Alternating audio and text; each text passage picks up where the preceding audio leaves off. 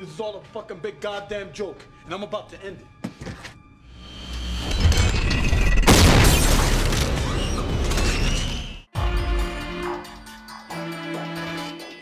Hello，大家好，本期是《电锯惊魂》的第二部啊。在上一期里，我们知道数据是个癌症晚期患者，因此痛恨那些不珍惜生命的人，于是乎开始设计他精妙的机关。只有通过了游戏的考验，相信游戏者一定会重新对生命产生敬畏。死亡游戏还在继续，这一次数据又有了新的猎物。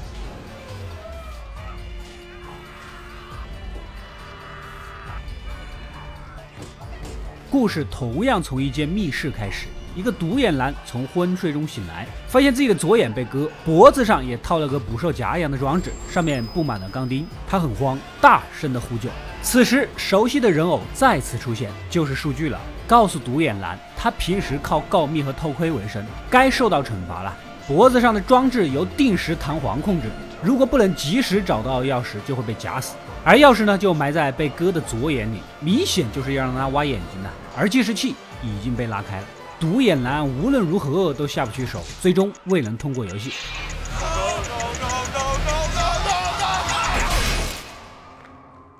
另一边，我们本期故事的男主老马是一名警探，自从离婚后独自带儿子，平时工作又忙，疏于管理，青春期叛逆的儿子呢走上了歪路。这不，刚因为偷鸡摸狗的事情被抓进了局子，老马是一番教育，两个人就直接吵了起来。这次吵架话比较重。警探老马呢有点后悔，想打电话缓和一下，但没人接，反倒是接到了同事女警察的电话。原来呀，又来了新案，有人报警发现了一具尸体，似乎是被数据杀死的新死者。赶紧过去一看，没想到就是独眼男，脑袋已经夹得面目全非了。但是老马还是根据纹身确认了就是他的线人。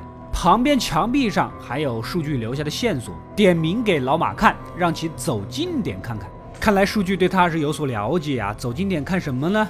夜里，老马梦中反复思索这句话，果然就有了发现。在独眼男脖子上的机关上有个废弃工厂的地址，这里估计就是数据的老巢。警察立马确定了方案，准备突袭。此时，数据正在悠闲地享受着晚餐，周围已经被警察封锁了。虽然有几个人中了陷阱，但毫无悬念地围住了大名鼎鼎的数据本尊。而他根本就没有准备反抗，似乎早就盘算好了，等待着警察的到来啊！等到走近，众人才发现他瘫坐在轮椅上，周围摆满了各种药物，显然是已经病入膏肓了。但即便如此，为了以防万一啊，警察们还是将他绑了起来，正准备带走，数据却开口让老马去前面的屋子看一下，看看就看看。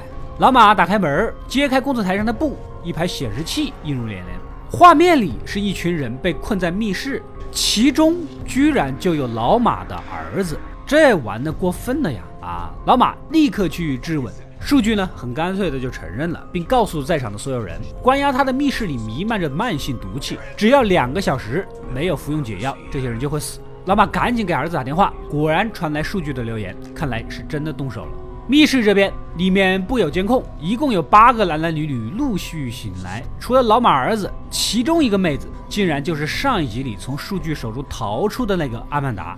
她怎么又被抓了啊？之前不是说了已经领悟了生命的意义了吗？而且你坑人也不能逮着一个坑吧？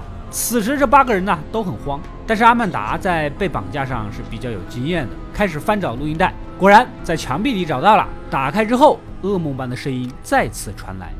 Greetings and welcome. I trust that you are all wondering where you are.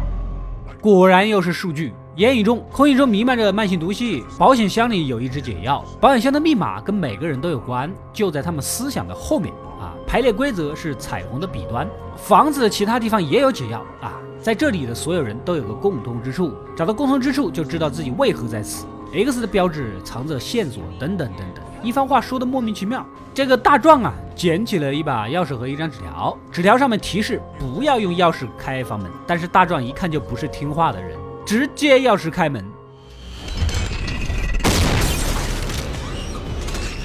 结果把凑过去看猫眼的商务男给害死了。啊，看到死了人，大家才知道问题的严重性。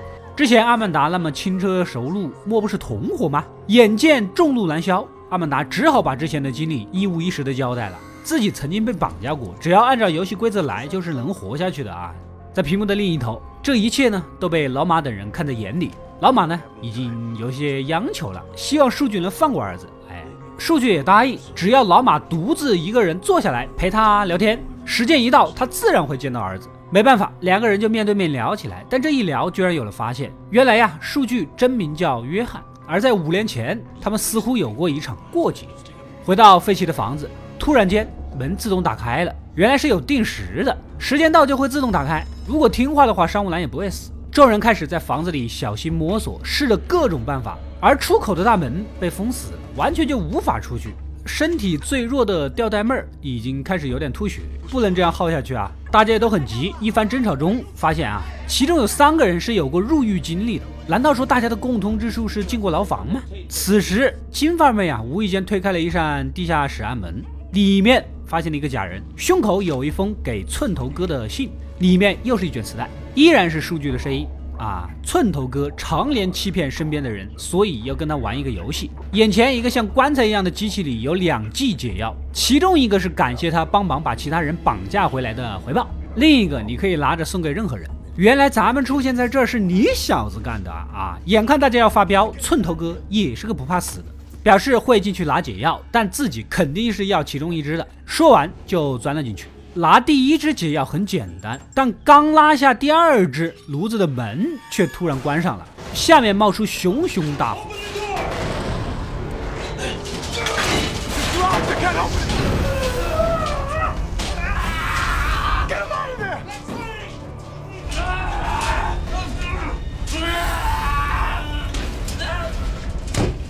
原来这是个焚尸炉啊！众人根本无法徒手拉开烧热的铁门，最终。寸头哥被活活烧死，解药也在火焰中化为灰烬了。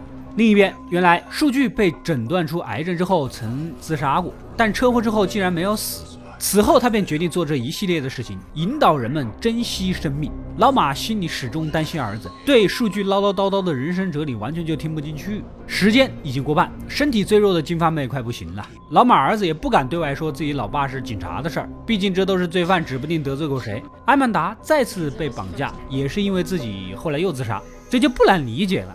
但也说明了上次可能是没效果吧。就在此时，众人发现了一个新房间，里面有一扇已经开始计时的铁门，一卷录音带是留给大壮的。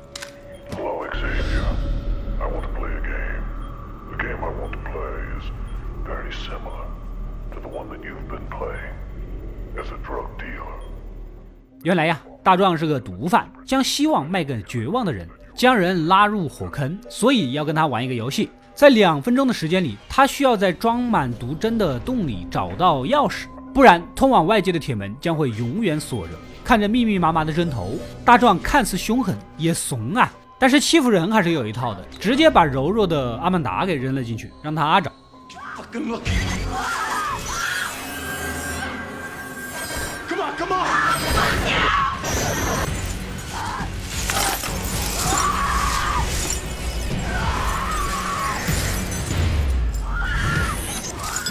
阿曼达哀嚎中找到了钥匙，被老马儿子赶紧拉上来，但大壮笨手笨脚，还是没有赶上时间，铁门被锁死。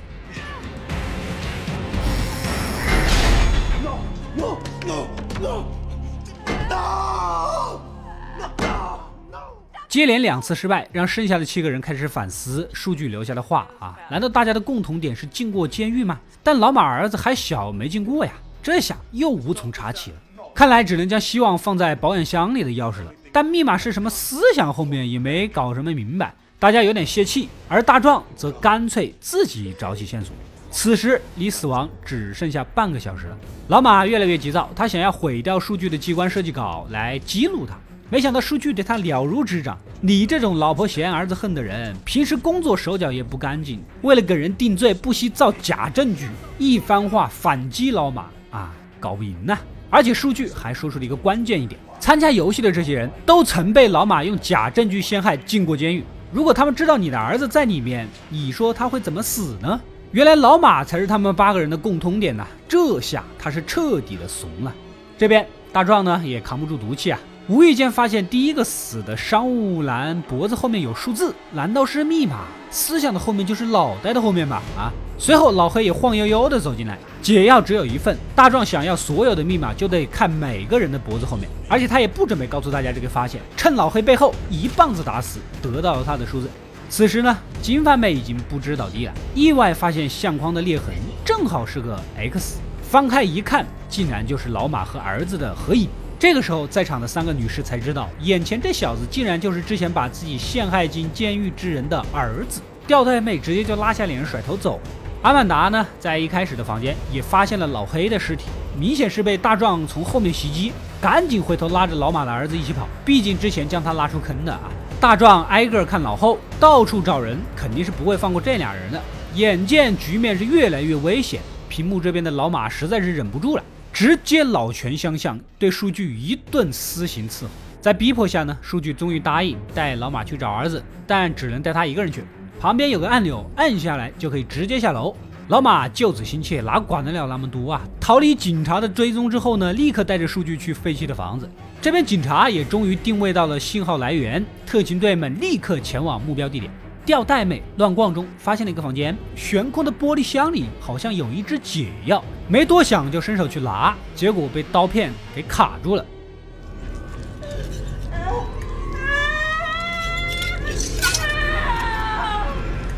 大壮听到求救声赶来，在看了密码之后呢，就转身离去，还顺便关上了门，丝毫没有任何大胆的想法。你真是个正人君子，在下佩服。为了躲避大壮的追杀，阿曼达带着老马儿子躲在了一开始的房间，找东西抵住门，意外的发现保险箱下面有扇锁着的暗门。此时老马儿子想起来最开始数据留下的钥匙，刚好在老黑的身上，顺利的打开，下面呢还挺大，而大壮也摸了下来，吓得两人赶紧逃跑，一路摸黑，两人拉开一扇铁门，后面是一个熟悉的房间。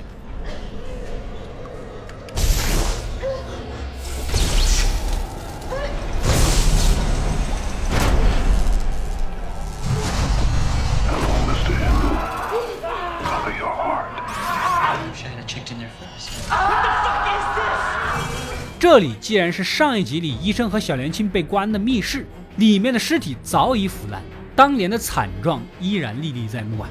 大壮呢还是追了上来。阿曼达很聪明，如果大壮杀了他们，那他自己脖子后面的数字谁来告诉他呢？此时大壮不知道是刚还是傻，直接深深的割下了自己后面的头皮，这样一来就可以杀人了吧？就在关键时刻，晕倒的儿子呢奋起一击，抄起手边的锯子，割断了大壮喉咙，算是捡回了自己两条命了。与此同时，老马也来到了废弃的房子，着急的找儿子，顺着一路也摸到了第一部里面的房间，可这里一片漆黑，自己的儿子和阿曼达根本就不在这里啊！突然，一个戴着猪面具的黑影从暗处一针扎到老马身上，瞬间让他昏迷过去。警察也顺着信号找到了目标地点，竟然又是一套监控系统。似乎警察所看到的那套监控系统就是从这套传输而来的。简单说，根本就不是实时的监控，警察那边所看到的根本就是录像而已。此时计时器已经临近尾声，数据这边一个铁箱子被定时打开，里面竟然就是刚刚苏醒的老马的儿子。原来他一直都被关在这里。许久之后，老马从昏迷中醒来，发现脚被锁链锁着，身边又是一个录音机。打开一听，里面传来的居然是阿曼达的声音。Hello, Eric. You probably don't even remember me, but you changed my life once. 原来这一切都是针对善于栽赃陷害的老马的复仇。阿曼达是做过很多错事，但他入狱的罪名都不是他真正做过的。全部都是老马的栽赃，而他因此也被毁掉了生活。出狱后，在濒临绝望中遇到了数据，仿佛生命得到了救赎。通过了测验的他，不仅没有怨恨数据，还将其当成人生导师和父亲。因此，他立志成为数据的接班人。他潜伏进这场游戏，成为暗中卧底，并有意无意地告诉大家遵守游戏规则。其目的就是将老马的儿子骗到密室，最终也是为了将老马引诱于此。这一切的背后呢，都是阿曼达这个数据的门徒的首次试验。如果老马一开始就遵守游戏规则，安安静静的陪着数据聊天，他和他的儿子都不会有事。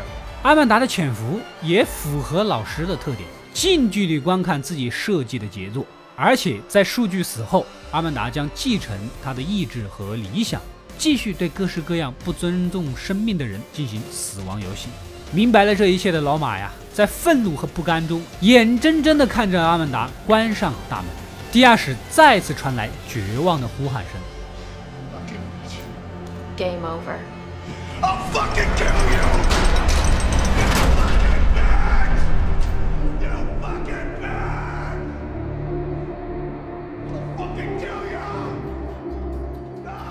第二部的故事到这里就结束了。大家都知道，一共有八部，但第二部里幕后大 boss 数据就被抓，估计心里是凉了一截吧。然而本集直接将阿曼达拉入，成为最忠实的门徒，由阿曼达亲自操刀设计，数据在旁边配合，这是没想到的。但是大家不要太想当然，本片拍摄的时候，为了不被剧组剧透，拍摄了四五个结尾作为掩护。而且整个系列反复反转，你完全摸不透谁是好人，谁是坏人。在下一部里又会有人变脸，数据会再次亲自设计死亡游戏，剧情也会更加的精彩。